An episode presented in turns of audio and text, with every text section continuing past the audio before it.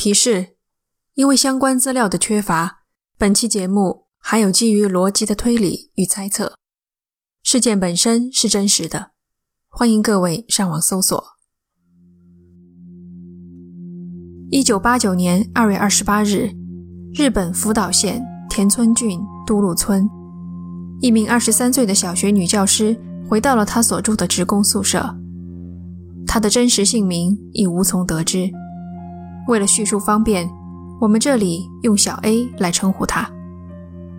小 A 回到家的时间是六点左右，他走进厕所，打开电灯。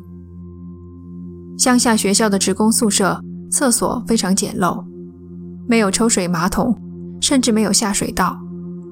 一个老师的蹲厕通过一米多深的管道连接下方的蓄粪池，蓄粪池另一头。还有一根水泥排污管通向室外。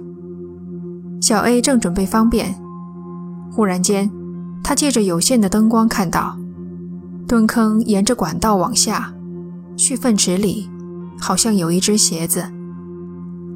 小 A 吓了一跳，也不敢上厕所了，穿上衣服来到室外。前面说过，蓄粪池还有一根排污管通向外部，为了防止气味外窜。排污管的开口处盖上了盖子。小 A 打开了盖子，伸长脖子往里看。此时天已经全黑了，或许周围有路灯提供光源，才让他得以看清楚。总之，他看到漆黑的蓄粪池深处有两条人腿。这里是奇谈第二十七期，便池里的尸体。警察赶到现场，对着排污管里大声呼喊，对方没有回应，不知道是昏迷了还是已经死亡。于是警察尝试将那人从排污管里拖出来。这时，本案的第一个疑点出现了。警察发现排污管看着挺粗，但实际上内径并不大，一个成年男子很难钻进去。他们试了很多种姿势，两手伸直举过头顶，头朝下进去，不行；手臂合并于胸前，像游泳选手入水那样，也不行。单手伸进去又不够长，他们找来绳子、铁丝等工具，都无法将那人拉出来。上面无论怎么吵闹，下面的人都纹丝不动。眼见此人生死不明，警察只好叫来了消防队。两队人马一合计，只有动用推土机了。推土机来，彻底推倒了排污管，挖开下方的蓄粪池，警方才将里面的人拉了出来。很明显，他已经死亡了。尸体双膝弯曲，头略微面向左侧，身上满是秽物，但依旧可以辨出。死者上身赤裸，双臂环抱胸前，像抱着什么东西。两脚空空。小 A 看见的那只鞋子原本摆放在头部，另一只鞋则不见踪影。就在现场，警方用了大量清水才将尸体冲洗干净，这才发现死者抱在胸前的竟然是他的外套。而等他的面目露出来时，在场的许多人都大吃一惊，怎么会是他？当晚，同在多路村的菅野夫妇被请到停尸房辨认尸体。老两口看见尸体，当场失声痛哭。死者正是他们二十六岁的独生子菅野直之。确认了死者的身份，警方随即开始询问其生前的行踪。菅野的父亲回忆。他最后一次见到儿子是在四天前，也就是二十四号，昭和天皇葬礼的那一天。上午十点过，他正在客厅里看电视，儿子对他说了一句：“我出去一下”，便出了门。从那以后，他们就再也没见过他。后来的调查发现，这也是菅野最后一次活着被人看到。也就是说。菅野有整整四天的时间行踪不明，那他是什么时候进入便池的呢？菅野的父母问警察：“儿子的尸体是在哪里发现的？”警察只有如实相告。老两口又惊又怒，他们不信儿子绝不是那种龌龊的人。菅野是一个开朗外向的青年，他喜欢运动和音乐。目前他在一间与核电站有关联的公司里当营业主任。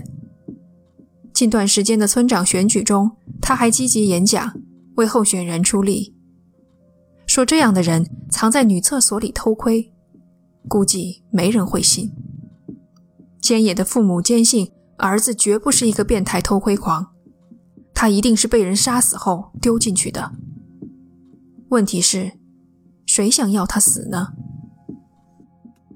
次日，星期三，菅野的同事们一上班就得知了他的尸体在女厕所被发现的消息。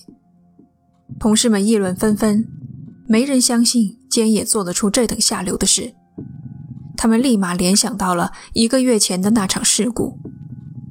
一月，福岛第二核电站发生了一起事故，三号机的循环泵旋翼断裂，碎片掉进了原子炉，导致三号机被迫停运。相关的责任人向总公司做了汇报之后，跳楼自杀了。而这人正是菅野的旧相识。菅野之死会和这起事故有关系吗？谣言与猜测四起之时，警察也在加紧查案。他们有了重大发现：菅野的车被发现停在教师宿舍附近的停车场里，车门没锁，车钥匙也没有拔去，还插在锁孔里。看样子，要么菅野只打算短暂离开，所以干脆不拔钥匙；要么离开汽车是计划外的举动，可能他看见了什么。或是被人胁迫。从停车场往教师宿舍走，在一片土坡上，警察找到了菅野的另一只鞋。这一发现似乎佐证了他遭胁迫的推论，因为如果是一个人行动，没有理由掉了一只鞋还光脚继续往前走。警方调查的同时，有人却坐立不安。千野曾经为之演讲造势的村长候选人，听说尸体被发现的消息，在心头大呼不妙。千野这时忽然死亡，尸体还在女厕所的便池里，这对自己的选举实在是重大的打击。这一定是竞争对手干的，一定是他。村民们却不认为这仅仅是竞争对手的打击。一个流传的说法是。菅野在帮助候选人的过程中，发现为了拉票，两方都不择手段，甚至贿赂选民。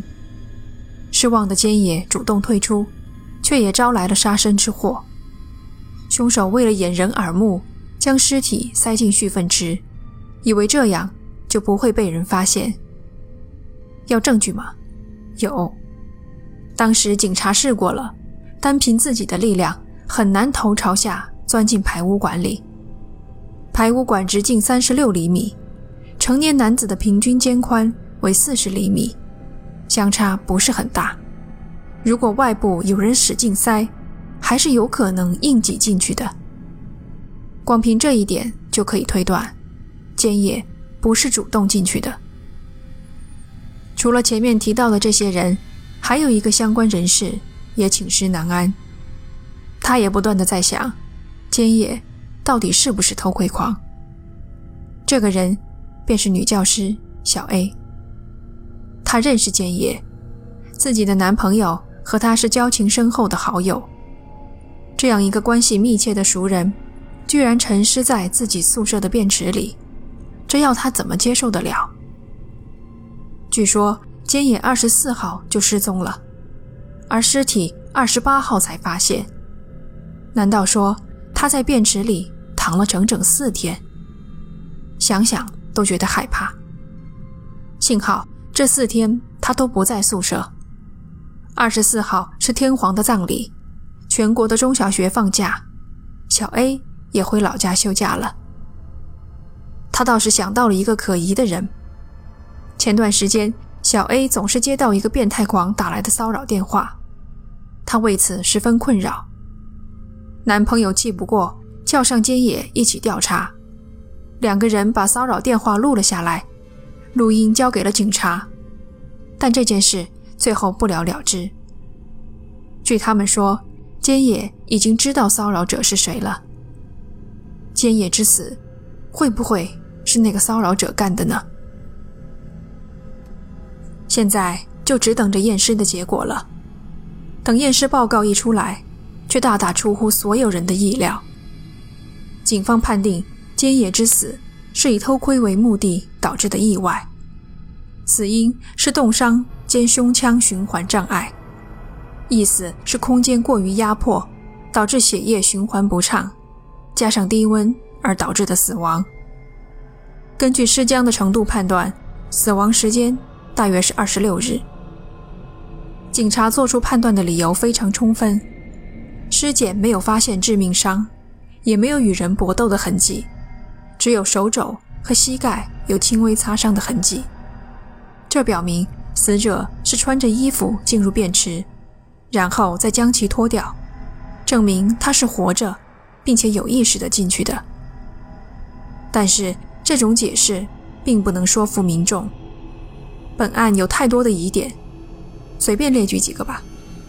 首先，菅野是怎么进去的？一旦头朝下钻进了狭窄的便池内，他就不怕出不来吗？第二，当他发现自己出不来的时候，为什么不呼救呢？天气那么冷，他又为什么会把外衣脱下抱在怀里？第三，小 A 发现尸体时。是把排污管的盖子打开，才看见了里面的尸体。如果菅野是自己进去，那又是谁从外面把盖子盖上的呢？疑点太多，说这是一起意外死亡，实在难以令人信服。案发后一个月，村民们收集了四千多个人的签名，要求警方重审此案，但重审的结果依旧维持原先的判断。就这样，菅野之死被官方定性了。但是在更多的人心中，事情没那么简单。通常我不会在节目里叙述太多自己的观点，可是这一件离奇的案子，让我也忍不住进行了一番推理。目前关于这件案子的看法大多分成两派，一派是谋杀弃尸，另一派。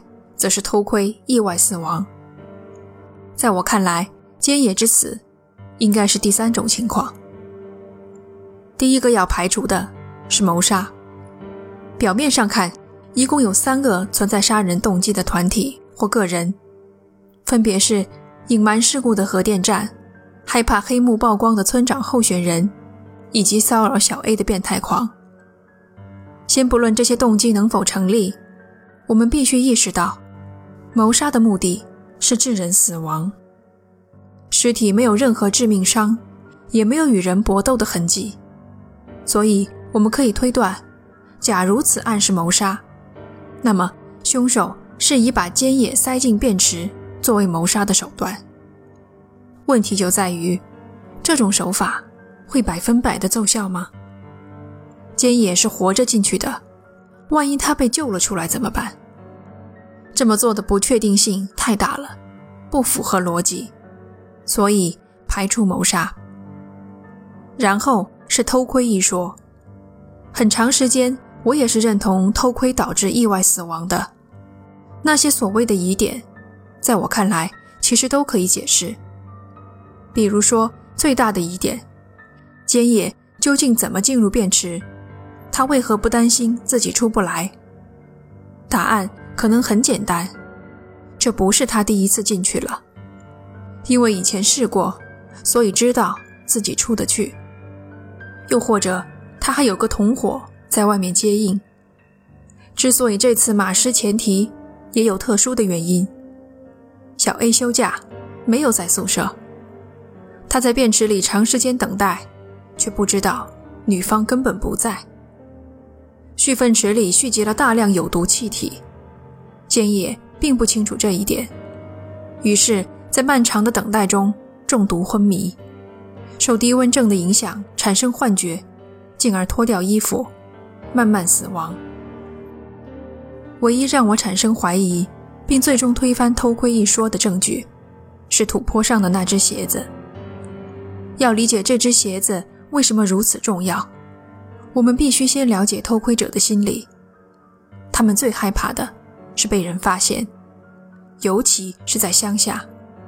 一个人被抓到偷窥，整个家族都要名誉扫地。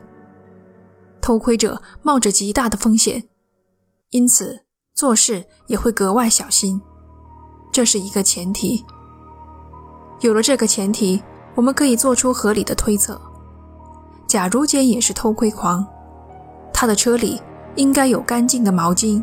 衣物以及塑料袋，方便他及时处理身上的秽物和脏衣服。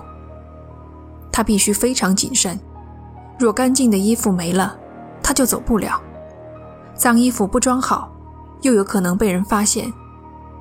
这么来看，他脚上的那双鞋子，无论是打算穿着进入便池，还是打算留在外面事后换上，都不应该出现一只在内、一只在外的情况。就凭这点，我开始相信菅野之死不是偷窥导致的意外死亡。这件案子充满了各种吸引人眼球的爆点。要想知道事情的真相，我们就必须克制猎奇的心态，放下种种狂野的联想，简单直接的来看这件事。我想到，在周星驰的电影《功夫》里，一群大孩子欺负男主角时。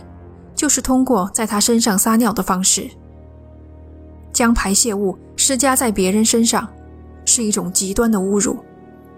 想到这儿，我忽然明白了：坚野是在活着的时候被人强行塞进去的。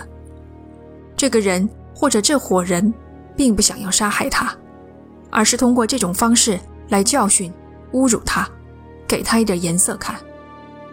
他们以为在便池里待个一两天没问题，却没想到菅野因此送了命。他们预料的结局是菅野被救出来之后，理所应当的被所有人视作一个变态的偷窥狂，从此身败名裂。这才是他们要达到的最终目的。也许他们早就发现菅野死了，却因为做贼心虚而不敢报警，直到小 A 回家。才发现尸体。如果是这样，那只留在土坡上的鞋子就可以解释了。坚野的确是遭人胁迫。这么一来，前面提到的有作案动机的三拨人，究竟哪一方会是嫌疑人呢？哪一方会从坚野身败名裂这件事中获得最大的利益？我想，答案已经很明显了。那就是村长候选人的竞争对手。以上是我个人对这件案子的一点分析。我想，当你们听到这里时，一定也摩拳擦掌，很想进行一番推理。